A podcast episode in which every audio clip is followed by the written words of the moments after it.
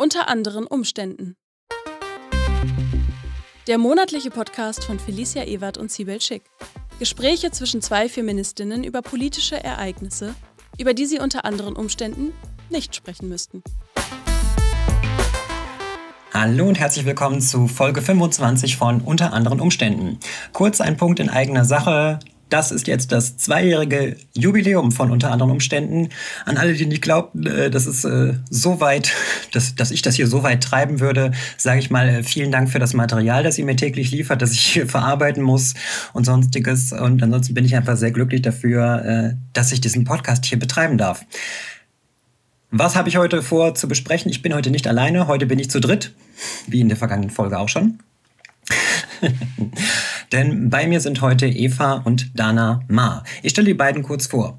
Dana Ma ist promovierte Medizinsoziologin und Wissenschaftshistorikerin. Sie arbeitet in der Fakultät für Naturwissenschaften im Fachbereich Biologie der Universität Genf.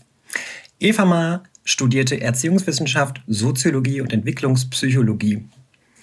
Wir befinden uns in einer wichtigen Woche für, von und für Transpersonen. Ähm, um kurz dazu, eigentlich ist das ganze Jahr immer wichtig, aber gegenwärtig befinden wir uns vom 13. bis 19. November in der Trans Awareness Week, in der auf äh, queere Lebensrealitäten, auf die Lebensrealitäten von Transpersonen aufmerksam, verstärkt aufmerksam gemacht werden soll.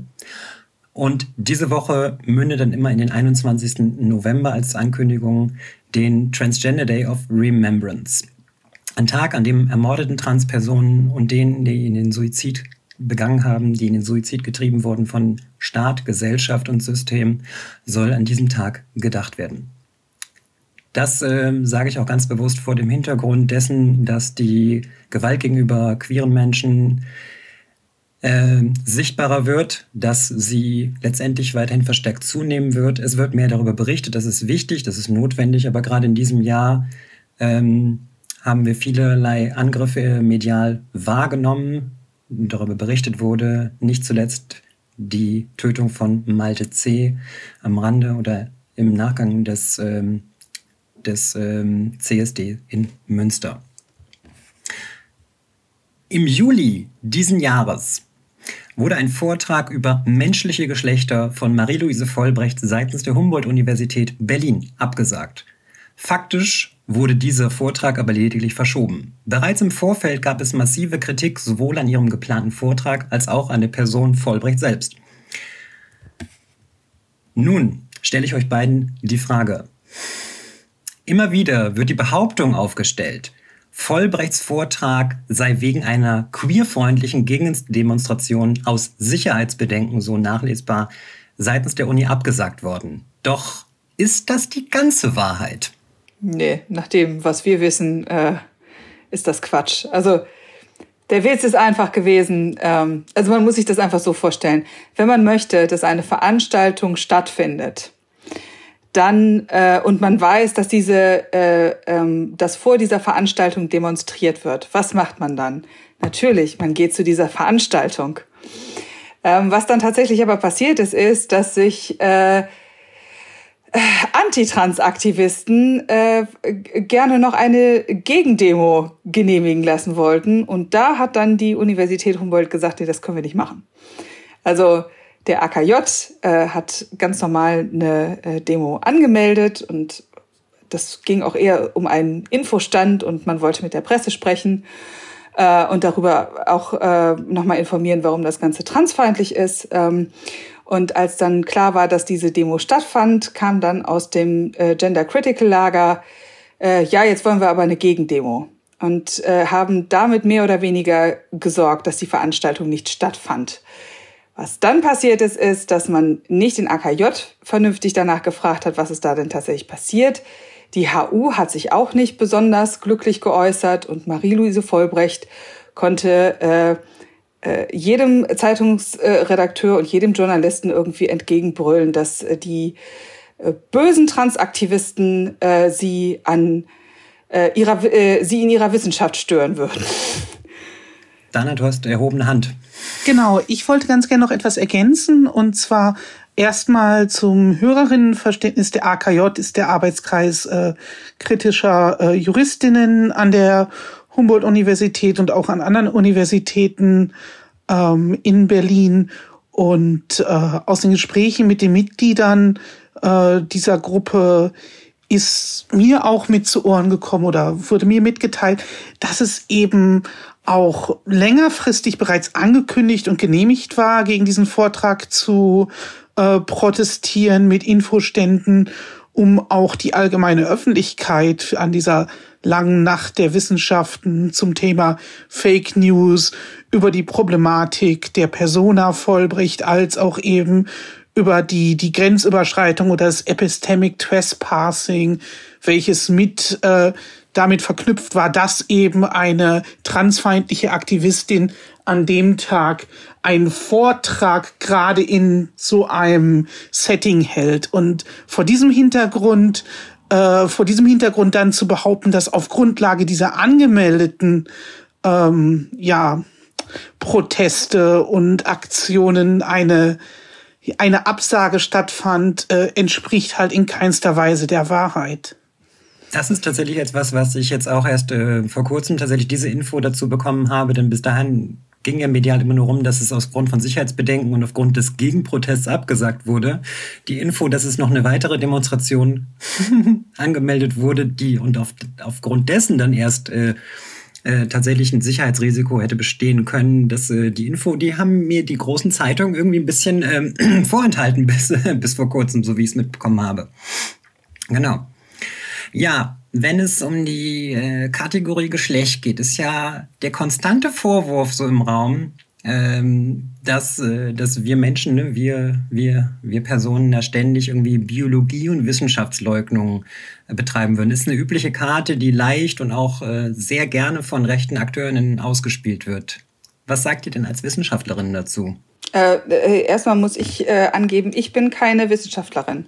Ich bin momentan nicht wissenschaftstätig, das ist nur meine Frau. Ich bin einfach nur Aktivistin. okay, das kriegen wir im Schnitt noch geregelt. Oder ich lasse es gerne für die Transparenz drin. Alles gut. Ja, kannst du auch gerne drin lassen. okay, das kriegen wir alles hin. Nein, es ist auch wichtig zu sagen, dass wir da eine gewisse, äh, eine gewisse Rollenteilung haben, weil in erster Linie, und ich glaube, das wird auch nicht so wahrgenommen, ich komme aus der Wissenschaftsforschung. Das heißt eben, ich bin darin spezialisiert von meiner Ausbildung her und von meinen Forschungsfeldern her zu erkennen, was eigentlich gute wissenschaftliche Argumente sind, was wissenschaftliche Diskurse in bestimmten Feldern sind und wie man diese einordnet und welche Form von Politik oder Werten diese Formen der Wissensgenerierung in verschiedenen Kontexten äh, jeweils überlagern oder überschatten können. Das heißt, gerade an dieser Schnittstelle ist es eigentlich meine Aufgabe, darauf wissenschaftlich draufzuschauen. Und eben da ist es gerade sehr interessant zu sehen und auch erschreckend zu sehen, was eben gerade in Deutschland passiert, dass eben diese wissenschaftsfeindlichen Diskurse und wissenschaftsfeindlichen Argumente als eine Art hm, naiver Empirizismus wieder hoffähig werden und eine Art Epistemologie des äh, das wird man doch noch mal sagen dürfen und des äh, der intuitiven Wahrheiten äh, sich sich ja den Weg bahnt, um eben für so plumpe Agitation gegen äh, gegen soziale Minderheiten in Anschlag gebracht zu werden. Darf ich das kurz äh, übersetzen? Bitte unbedingt. Also man muss sich das einfach so äh, vorstellen. Die momentane ähm, mediale Agitation gegen Trans hat ganz häufig äh, äh, was damit zu tun, dass Experten ausgerufen werden, die entweder für den Bereich oder selbst für ihr eigenes Fach dafür gar nicht herhalten können. Also wenn zum Beispiel ähm, irgendein Klinikleiter sagt, äh, wir haben hier ein erhöhtes Aufkommen von äh, äh, jungen äh, äh, von äh, Jugendlichen, die jetzt irgendwie sich als trans geoutet haben und das ist ein böser Trend, ähm, mhm. dann äh, setzt man sich natürlich nicht damit auseinander, ob dieser Klinikleiter tatsächlich irgendwas über Transgeschlechtigkeit weiß. So. Äh, Genauso ist das zum Beispiel auch gegen, ähm, gegen das Gendern gelaufen, dass da ganz, also dass zum Beispiel in der Welt ganz viele Leute als Wissenschaftler bezeichnet worden sind, obwohl das alles Akademiker waren, also die wissenschaftlich überhaupt gar nicht arbeiten. und so geht das und so weiter und so fort. Also es ist einfach immer, es ist immer sehr äh, weit weg vom eigentlichen Feld und die richtigen und die richtigen Experten äh, sind dann meistens einfach nur, äh, werden dann sozusagen als diejenigen ähm, äh, dargestellt, äh, die sich einfach dem Mainstream nicht unterordnen wollen, was auch Quatsch ist. Wenn wir uns zum Beispiel anschauen, wie die Qualifikation von Frau Vollbrecht anschauen, und da ich eben in diesem Fachbereich Biologie tätig bin und tagtäglich eigentlich mit Leuten, die äh, nicht nur Geschichtswissenschaften oder Wissenschaftsgeschichte oder Wissenschaftsphilosophie studiert haben, sondern eben auch äh, promovierte Biologen sind, äh, ist es so, dass die eben diesen Begriff der epistemischen Grenzüberschreitung benutzen, wenn sie über, wenn sie diesen Fall Vollbrecht äh, aus der Entfernung halt aus unserer Fakultät in der Schweiz heraus betrachten. Nämlich dahingehend, dass da jemand ist, der eine Person, die äh, ja die die die Entwicklungsbiologin ist und äh, Verhaltensbiologin, Entschuldigung, Verhaltensbiologin und zu ja zu zu Hypoxia, das heißt eben Sauerstoffmangel im Gehirn von schwach elektrischen Fischen forscht und sich dann eben hinstellt, in einem ganz anderen Teilgebiet der Biologie Aussagen zu treffen, die Gesellschaftsrelevanz besitzen, so handelt es sich dabei um eine Grenzüberschreitung, die eigentlich äh, die eigentlich innerhalb des wissenschaftlichen Systems nicht vorkommen sollte. Das heißt eben, dass hier auch die die, die wissenschaftlichen Selbstregulationsmechanismen innerhalb der Universität und innerhalb dieser Veranstaltung nicht geklappt hatten. Es gab dann ja eine ganze Reihe von Menschen, die sich ähm, direkt hinter sie gestellt haben. Das waren ja angeführt von allen größeren Medien, die es so gab. Es war ja aber auch noch die ähm, Jetzt, hab, jetzt super, jetzt vergesse ich gleich noch den, den korrekt, die korrekte Bezeichnung der, der Ministerin. Frau Stark-Watzinger, Bettina Stark-Watzinger. Genau. Danke, genau. Habe ich gerade den Titel von ihr vergessen, die sich ja auch sofort hinter sie gestellt hat und das, äh, das überall getitelt wurde von Ende der Wissenschaftsfreiheit, Ende Meinungsfreiheit. Ähm, ich glaube, die Bild war es, die titelte Linke Aktivisten wollen uns umerziehen und, und sonstiges. Ich erinnere mich noch sehr gut, es war ein turbulenter Juli. Ähm, es ist doch ist da ein sehr interessantes Phänomen, dass, dass, äh, dass sie da stellvertretend zu so einer Galionsfigur gemacht wird, einfach weil sie etwas mit Biologie zu tun hat. Deshalb, dass sie dann so ein Vorvertrauen entgegengebracht wird, dass sie dass sie Expertise besitzt, dass sie, dass sie Kompetenz im Bereich menschliche Geschlechter besitzen würde, die dann, was dann einfach in keinster Weise irgendwie hinterfragt wird. Ich glaube, das Maximum, was, was ankam, war, na gut, der Vortrag war jetzt so und so, hätte man laufen lassen müssen, erinnere ich mich noch dran. Oder dass, dass maximal so ein Abrede kam, na ja, es ist halt ein, es sei halt ein Biologiereferat, was sie da vorgetragen hätte. Also dieser, dieser, dieser Umstand, dass sie dann zu, zu einer Märtyrerin verklärt worden ist, dafür, dass ihr Vortrag abgesagt wurde. Also ich weiß nicht, wie es euch geht, aber mich hat es massiv erschüttert zu sehen, wie, wie, viel, wie viel Unterstützung und Support da einfach gekommen ist. Rein aus der aktivistischen Perspektive kann man da auch einfach nochmal festhalten, dass das Ganze natürlich auch äh, äh, aus, aus der Diskriminierung von Transmenschen heraus so gut funktioniert hat. Also das wäre, das hätte, glaube ich, nicht geklappt, ähm, wenn man sich irgendwie über Physik geäußert hätte. Und das hätte, glaube ich, auch nicht geklappt, wenn man sich, was weiß ich, über, äh, äh, äh, keine Ahnung, die Shoah im NS geäußert hätte. Und das wäre äh, so massiv daneben gewesen. Also das hatte auch einfach was damit zu tun, dass in dass wir einfach momentan in Gesellschaft eine viel zu schlechte Aufklärung über äh, das Spektrum Trans haben und äh, es massive Vorurteile gibt, die dann natürlich auch immer noch weiter getragen werden.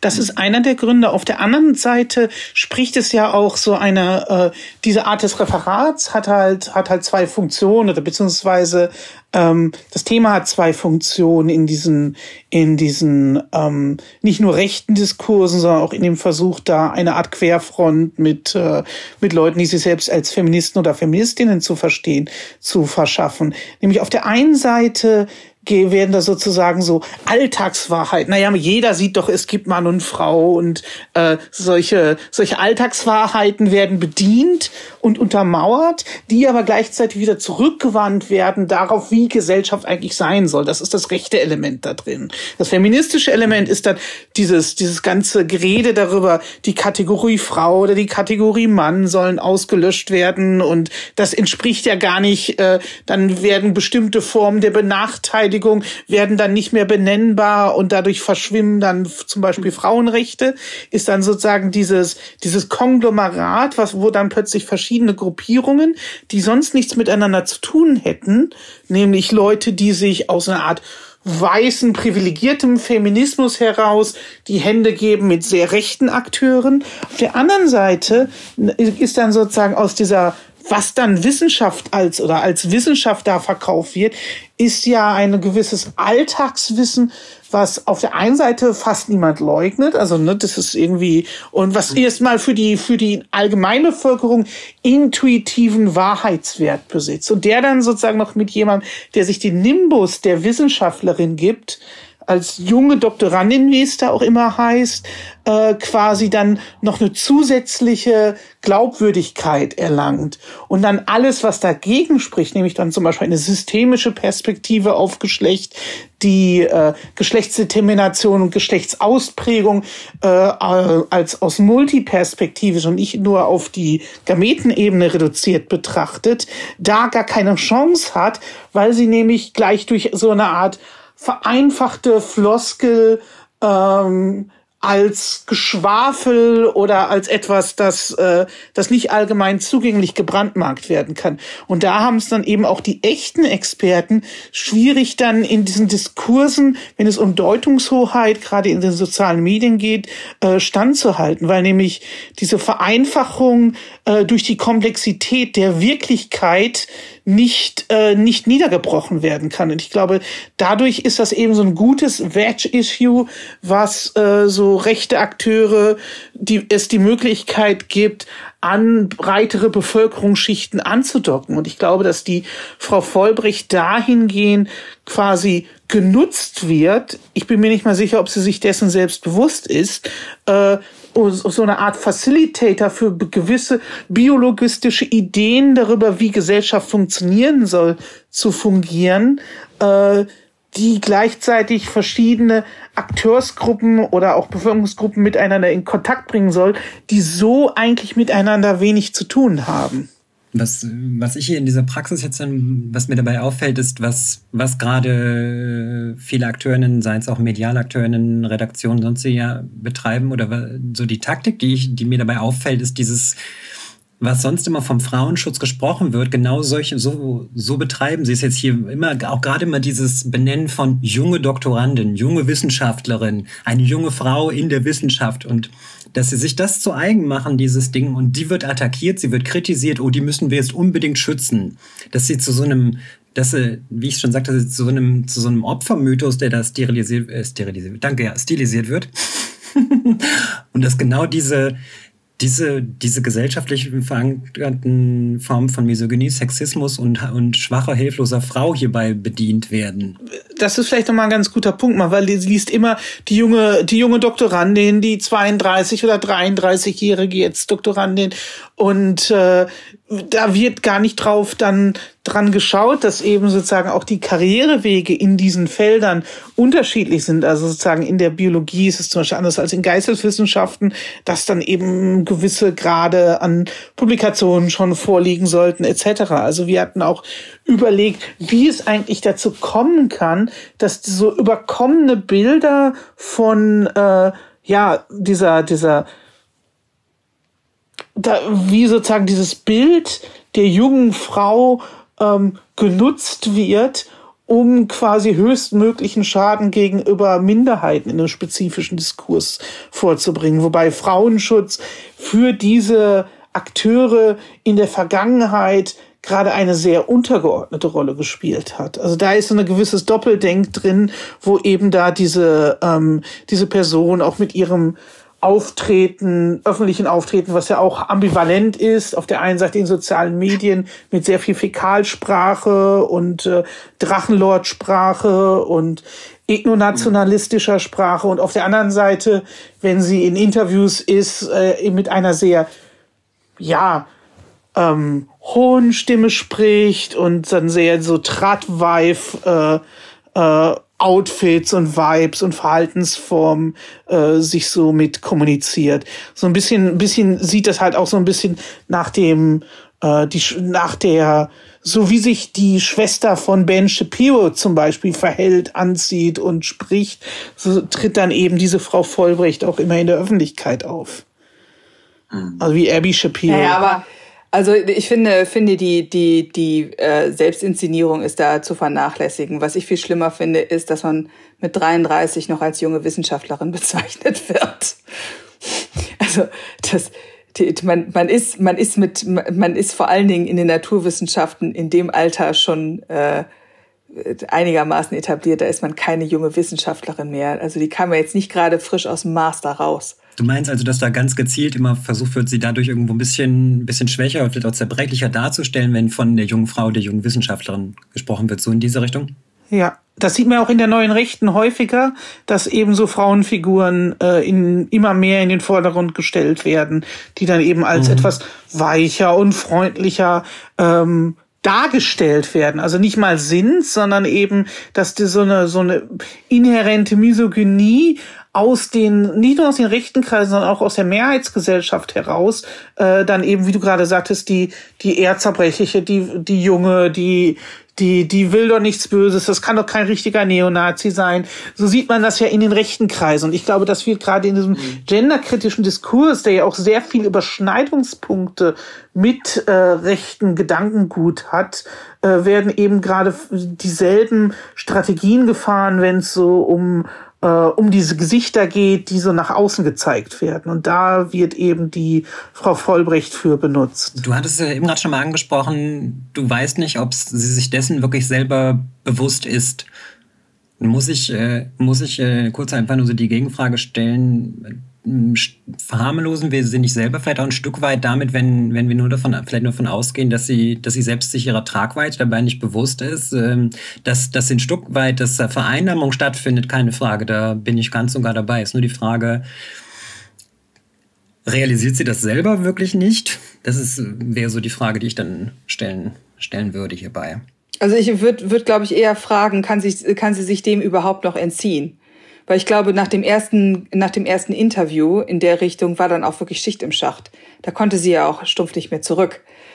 Also deswegen ähm, finde ich das auch immer ein bisschen, äh, bisschen daneben, dass man uns immer so diese Cancel Culture äh, unterstellt, weil wir können nun mal nichts anderes tun, als gegen sie zu arbeiten, weil sie halt von ihren eigenen Leuten immer wieder nach vorne gestellt wird. So, das. Ja, wo du das gerade mit der Cancel Culture ansprichst, ja, der der rechte Kampfbegriff der sogenannten Cancel Culture, aber auch jetzt gerade wieder hochaktuell Begriff Wokeness und Anti-Wokeness und sonstiges. Äh, kurz dazu, der Begriff äh, Wokeness kommt aus schwarzen Diskursen und wurde mehrheitlich ähm, ähm, rassistisch instrumentalisiert und rassistisch äh, verwendet. Nur für Leute, die jetzt denken, das wäre nur irgendwas gegen Feminismus und gegen queere Menschen so an sich. Es ist ein gezielt antischwarzer Kampfbegriff. Kurz dazu an der Stelle der Einschub. Ähm, kam mir hier auch nebenbei, wie ich es eben gerade schon sagte, häufig Statements wie Ende der äh, Meinungsfreiheit, Bedrohung der Wissenschaftsfreiheit kamen massiv zum Tragen. Schauen wir uns nun aber mal die Geschehnisse im Juli und seit Juli an, so wird klar, dass Support aller größten oder aller größeren Zeitungen Deutschlands, die Unterstützung seitens der Bildungsministerin Stark-Watzinger und ein mit circa 80.000 Euro gefülltes Spendenkonto äh, ja eher gegen eine vermeintliche Cancel Culture sprechen. Begreift ihr das als eine bewusste Tatsachenumkehr?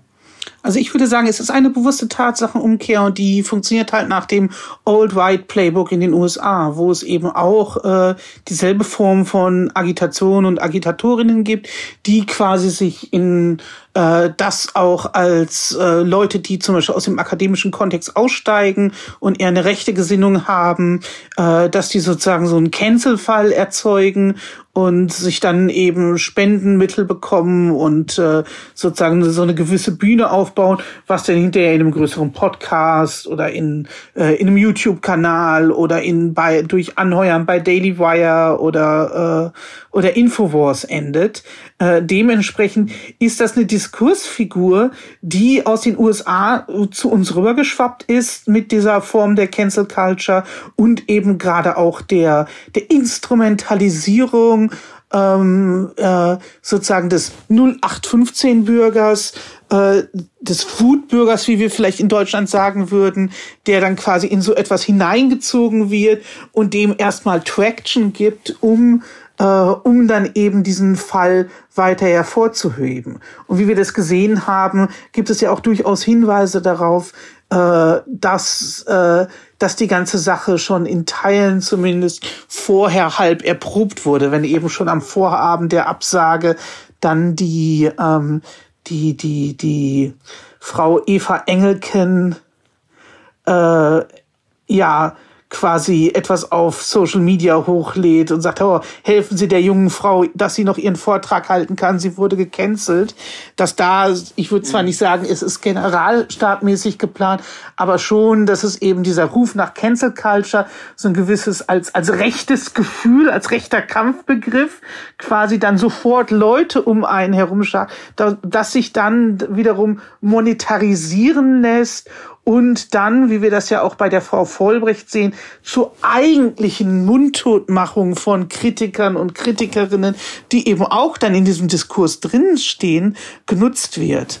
Und da ist eben es auch ganz gefährlich zu sehen, dass es dieses rechte Netzwerk Wissenschaftsfreiheit, äh, dem jetzt 700 äh, Professoren und Professorinnen Gott sei Dank nicht von wirklich großen Institutionen anhängen, einige schon, aber äh, dass es eben so da einen Wissenschaftsfreiheitsbegriff gibt, der eben frei von Selbstreflexion fast ist und von der, von der, also sozusagen ist ein Wissenschaftsfreiheitsbegriff, der damit verbunden wird, der sagt, wir dürfen alles und äh, es darf gar keine äh, gar keine Begrenzungen des Machbaren geben oder sollte es weniger des Sagbaren geben. Und das ist natürlich vor dem Hintergrund der, der Wissenschaftsethik und der Wissenschaftssoziologie, die sich viele Jahre mit diesen Themen beschäftigt hat, ja, was ist in ethische Grundlagen der Forschung, äh, wo geht Forschung zu weit, ist das, äh, ist das natürlich eine seltsame Vereinigung, die dann sich so etwas äh, auch wiederum Naives auf die Fahne schreibt? Was dann sozusagen mit so einem Cancel Culture Narrativ sich verzahnt und eben zu genau dieser Situation geführt hat, die jetzt auf einem Spendenkonto äh, ja, einer Person 80.000 Euro, die jetzt angeblich äh, Cancel Culture äh, Opfer war und irgendwie, äh, keine Ahnung, äh, durch sozusagen ähm, deren Karriere beendet werden soll oder was weiß ich, sondern da wird sozusagen eine gefühlte Faktizität äh, geschaffen, die dann Leute anlockt oder Leute das Vorspiel, dass sie selbst die Nächsten sein könnten, die denn so gecancelt werden. Und deshalb werden dann eben die Geldbörsen geöffnet. Das ist so mein Eindruck. Genau, das, und man sollte vielleicht auch nicht vergessen, dass ähm, äh, das, äh, also wir haben immer die Vorstellung davon, äh, Gesellschaft ist irgendwie immer auf dem äh, wissenschaftlichen Stand äh, der Universitäten. Aber wir haben ja durchaus äh, ein Delay von fünf bis zehn Jahren.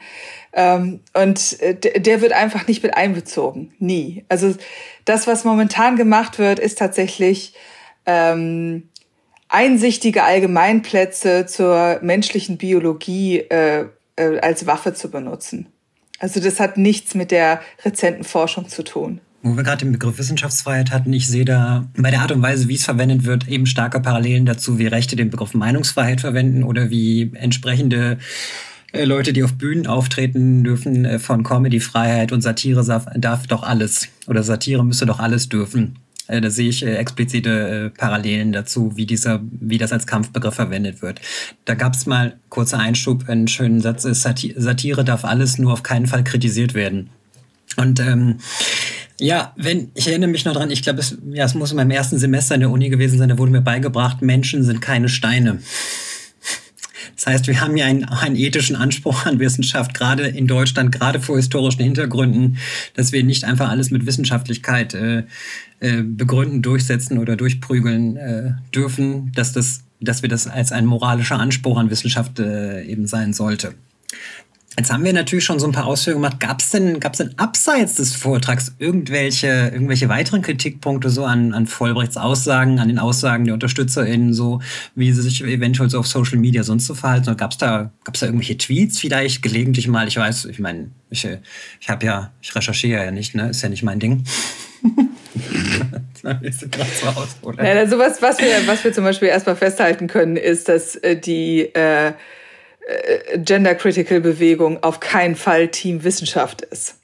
Also das können wir alleine daran festmachen, dass sowohl Eva Engelken als auch zum Beispiel Rike Hümpel äh, extreme Anhänger äh, von Homöopathie und alternativen Heilmethoden sind äh, und dazu auch schon veröffentlicht haben und dazu auch äh, schon Vorträge gehalten haben und so weiter. Also die scheinen sich so an wissenschaftlicher Evidenz nicht besonders halten zu wollen, wenn es denn mal gerade die eigene Geldbörse voll füllt. Es war klar absehbar, was für menschenfeindliche Positionen nicht nur von der Frau Vollbrecht, sondern auch aus dieser Bubble insgesamt her da waren. Und ich denke, da ist es in gewisser Weise auch ein Medienversagen, selbst wenn ich äh, die Neue Zürcher Zeitung oder die FAZ mich als konservatives Medium äh, darstelle, dann sollte doch zumindest irgendwie die juristische, äh, die die, die journalistische Sorgfalts, äh, Sorgfaltspflicht beachtet werden und an dieser Stelle halt geschaut werden, mit was für einer Person haben wir es hier eigentlich zu tun, die wir, äh, die wir verteidigen.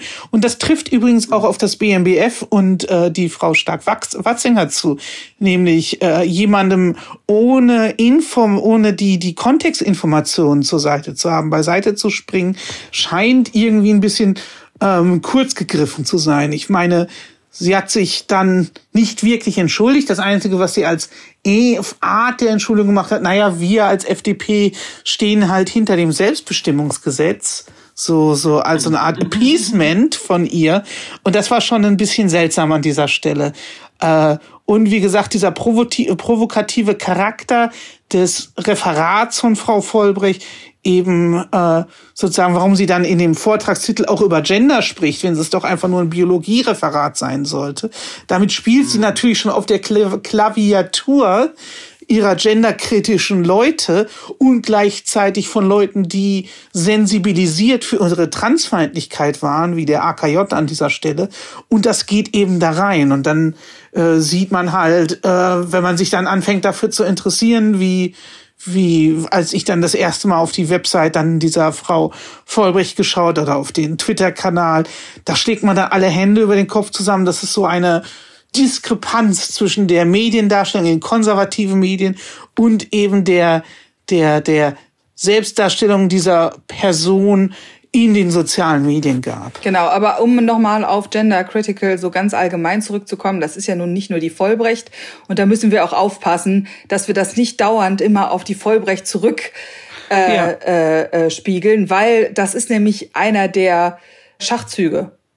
So, das ist jetzt einfach alles, also das ist immer alles nur Vollbrecht, das hat ansonsten nichts äh, äh, nichts mit dem äh, Movement zu tun. Es gibt jetzt auch schon äh, Gender Criticals, die öffentlich auf Twitter sagen, Frau Vollbrecht wäre auch viel zu blöd, um äh, äh, für die, äh, äh, um für das Movement überhaupt stehen zu können. so, wo ich dann auch denke, so, oh. Ähm, aber äh, das Ding ist einfach so, das ist nicht, also was auch wirklich einfach nochmal wirklich klar gemacht werden muss, das ist nicht Teamwissenschaft ist es nicht, sondern das ist Team Allgemeinplatz, das, was man in der achten Klasse gelernt hat und nicht das, was Wissenschaftler heutzutage zum Thema, äh, äh, also zum, zum Thema menschlicher Biologie machen. So. Und es ist auch nicht so, dass man grundsätzlich an äh, sich an naturwissenschaftlicher äh, Wissenschaft orientieren würde, weil jedes Mal dann, wenn es ins eigene Raster und ins eigene Schema passt, wird das ganz schnell hinten angestellt. So, also zum Beispiel sind die absolut äh, gegen jedwede Statistik, die wir denen vorgelegt haben. Die sind äh, die haben kein Problem damit, Zahlen zu fälschen. Sie haben kein Problem damit, ähm, einfach anekdotisches Wissen irgendwie zu streuen. Äh, wie viele Pädophile es zum Beispiel äh, äh, unter Transmenschen gibt. Sie haben kein Problem damit, äh, also jedwede wissenschaftliche Methode hinten anzustellen, wenn es nicht im eigenen Narrativ passt. Und das ähm, dass man dann irgendwie sagt, das wäre Cancel Culture, aber vor allen Dingen, dass man dann sagt, das wäre antiwissenschaftlich, die ganze Aufklärung, die wir betreiben und auch den ganzen, äh, äh also äh, auch dieses ganze Trommelrühren, das wir da machen. Das finde ich schon ein starkes Stück. Mhm. Also, dass die wirklich, ähm, das so, so intuitives Alltagswissen äh, von denen äh, mit all seinen Biases irgendwie als als die Wahrheit äh, präsentiert wird und eigentliche Fakten quasi komplett ausgelassen werden. Das ist irgendwie bezeichnend für diese Art, ich nenne es immer partizipative Verschwörungstheorien. Äh, das hatte man ja schon fast bei QAnon. Jetzt hat man das irgendwie mit mit mit Transvestigations, aber eben auch mit diesem Standard äh, Gender Critical Movement, wo man sieht, dass die Leute sich daran beteiligen, noch eine Transperson aus irgendeinem die gar keine Transperson ist, sondern irgendjemand, den sie in, irgendwo auf äh, 4chan in einem, äh, in einem, äh, in einem Fetischforum gefunden haben und das dann dafür verwenden, mhm. um eine Personengruppe zu diskreditieren. Das ist so, ja. Äh, Eva, an der Stelle vielen Dank, dass du das eben gerade nochmal angesprochen hast, dass äh, das mache ich in meiner Arbeit, in meinen Vorträgen auch immer darauf aufmerksam. Es ist wichtig, ähm, Einzelpersonen oder einzelne Gruppierungen, Organisationen zu kritisieren, aber wir müssen immer den gesamtgesellschaftlichen Blick im Hinterkopf behalten, dass es eben, dass eben Queerfeindlichkeit nicht nur von Einzelpersonen ausgeht, sondern dass sie sich immer leider immer irgendwo der Unterstützung oder zumindest der Duldung einer gesamten gesamtgesellschaftlichen Masse irgendwo immer leider wieder versichern können. Deswegen danke für den Einschub an dieser Stelle. Es gab ja auch im äh, Vorfeld schon vor Monaten, da gab es beispielsweise Tessa Ganser-Rede im Bundestag und die offene misogyne Anfeindung von Seiten von Beatrix von Storch. Und ich erinnere mich, dass äh, sehr viele selbstidentifizierte Feministinnen, so nenne ich sie gerne, ähm, ja, gar nicht in Zugzwang gewesen sind, in irgendeiner Weise darauf zu reagieren.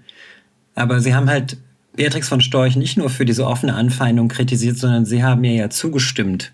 Sie haben ja quasi dafür applaudiert für ihre, für von Storchs Aussagen und haben äh, haben nur haben lediglich kritisiert, dass nicht auch alle anderen Parteien diese frauenfeindlichen äh, Positionen beziehen. Manch eine hat sogar behauptet, schade, dass nur die AfD äh, oder dass die AfD anscheinend die letzte Partei ist, die sich noch um frauenpolitische Themen kümmere. Und mit frauenpolitisches Thema meinte sie, eine, eine transgeschlechtliche Frau öffentlich im Bundestag äh, als Mann zu bezeichnen und anzugreifen.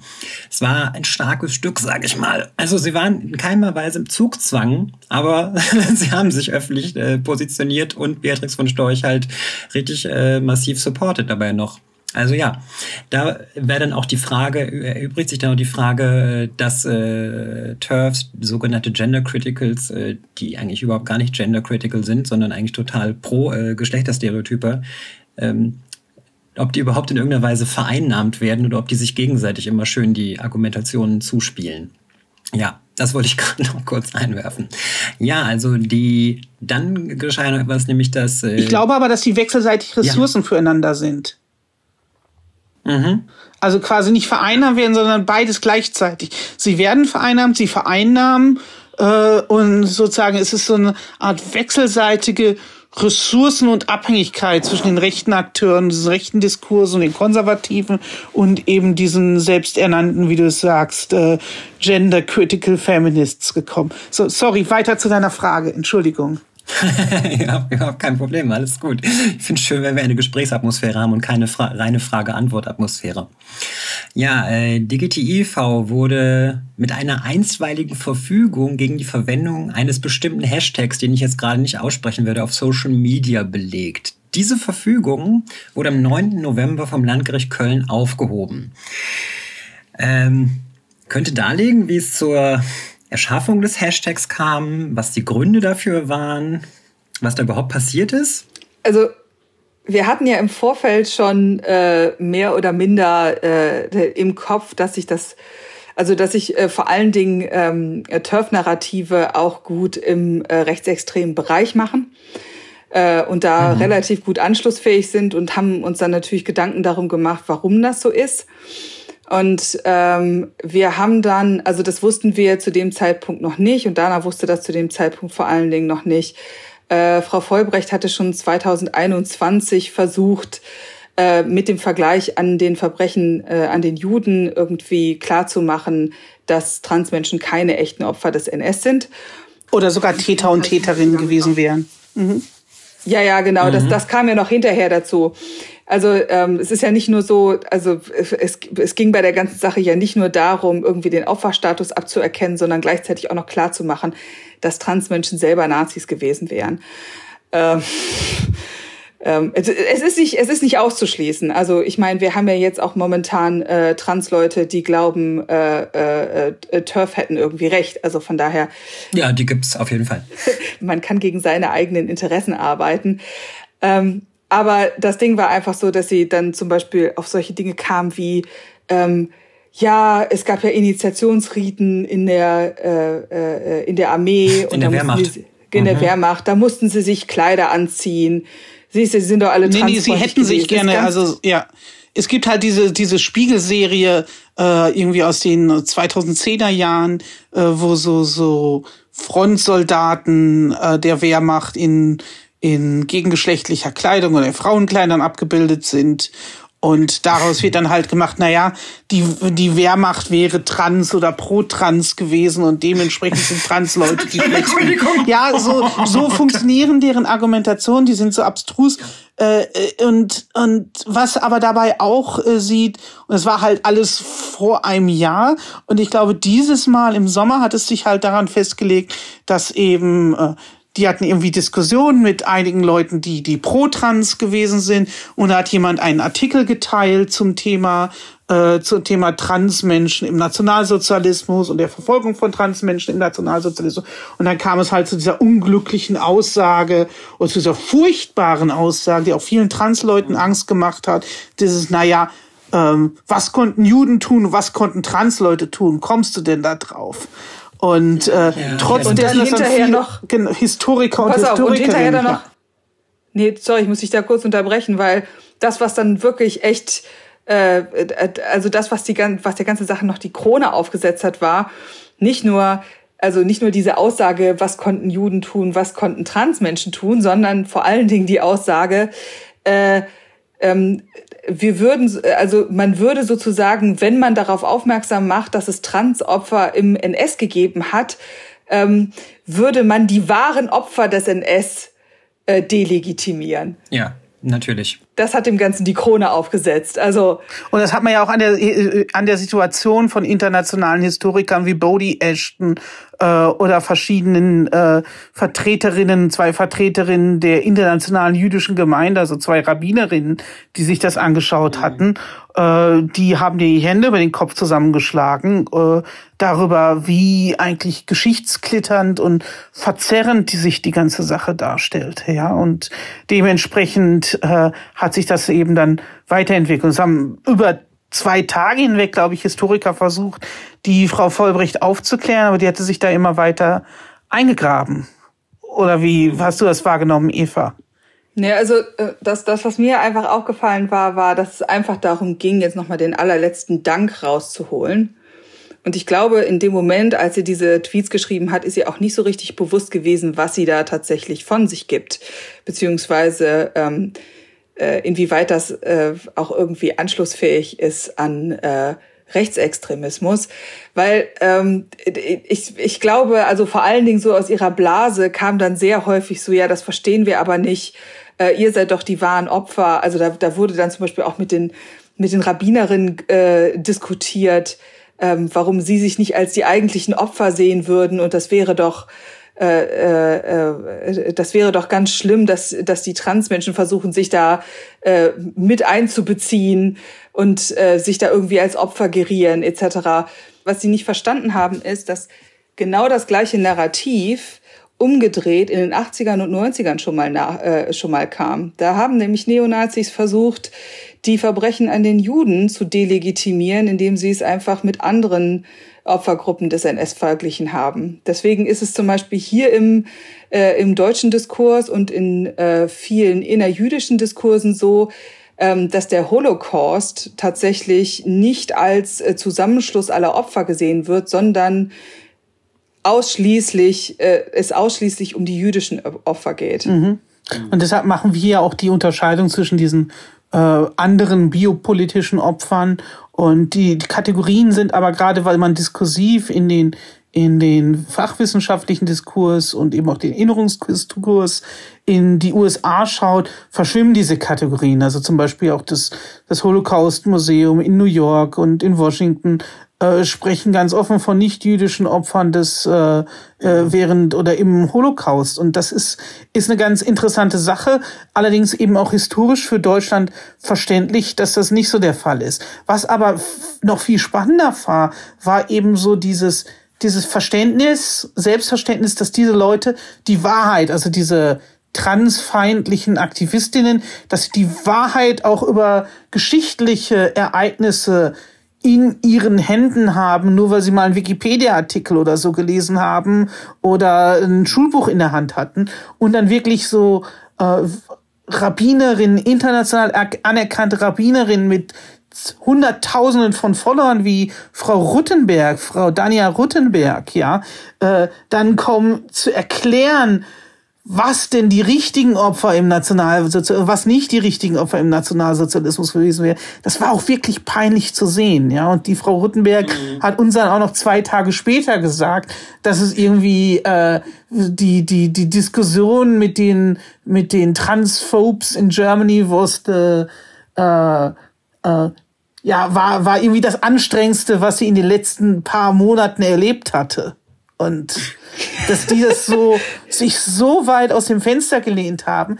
Dieser Frau, die, die zum Holocaust schreibt und die Rabbinerin ist und die mit Leuten in ihrer Gemeinde zu tun hat, die Überlebende sind, zu beschreiben und die Audacity dieser Person dahin zu kommen und sagen, wir beschreiben dir jetzt mal, was im NS richtig die Zeit war, nur weil sie Transleute inkludiert hatte und eben diese Tweets von dieser Frau Vollbrecht problematisch fand und äh, zu Recht outgecallt hat. Äh, das war wirklich ein Trauerspiel zu beobachten. Also ich habe sehr viel ich habe fast noch nie so viel Fremdscham empfunden wie für diese Leute, die sich dann bei ihr da äh, in den Twitter-Kommentaren versucht haben, äh, Geschlechts die Frau von ihrer eigenen Geschlechtsklitterung, die sie als transphobe Leute verinnerlicht haben, zu überzeugen. Das war wirklich fürchterlich. Ja, das äh, habe ich am Rande auch mitbekommen. Das war äußerst genau. unangenehm, das mit, miterleben zu müssen.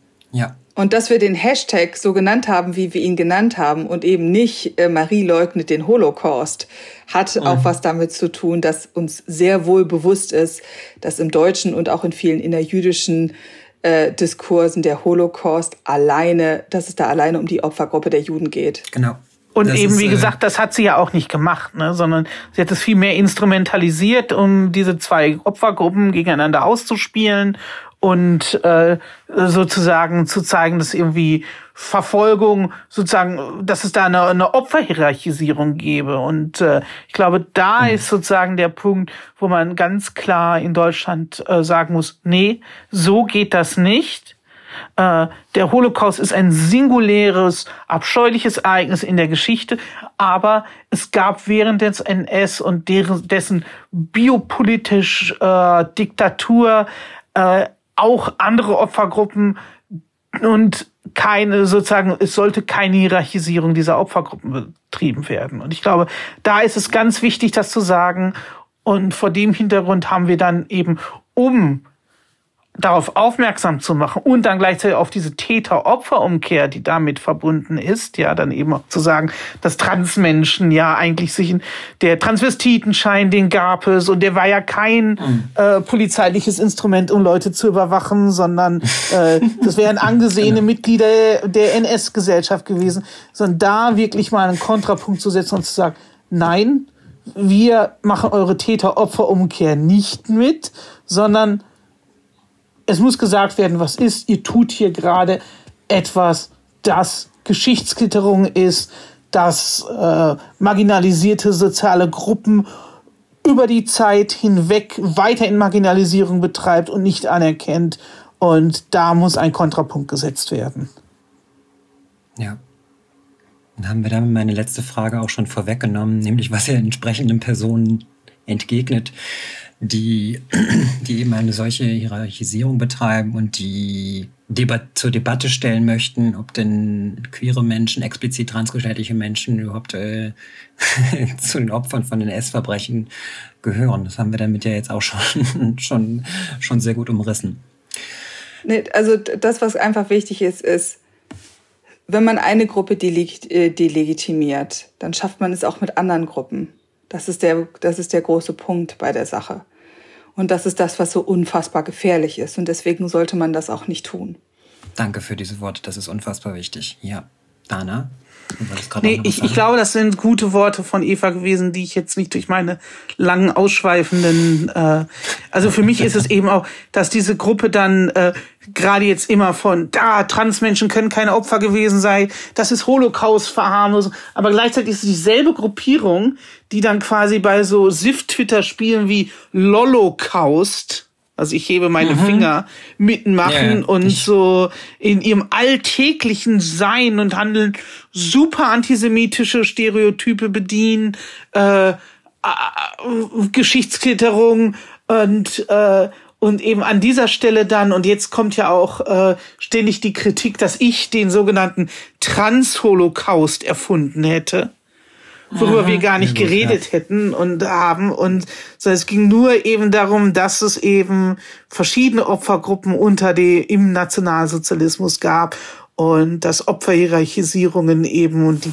Delegitimierung zu Problemen äh, führen kann, gesamt, auf gesamtgesellschaftlicher Ebene, wie Eva eben auch schon so schön zusammengefasst hatte. Ja, und mit diesen Worten schließe ich mein tiefster Dank an euch beide, Eva und Danamar. Vielen Dank, dass ihr dabei wart. Das war unter anderen Umständen Episode 25. Vielen Dank fürs Zuhören. Liken, teilen, abonnieren. Nicht vergessen, macht im Prinzip alles, was ihr bei euren langweiligen Typen-Podcasts macht. Erzählt Leuten davon, teilt die, teilt die Inhalte und äh, dann sehen und hören wir uns bei der nächsten Episode. Ciao.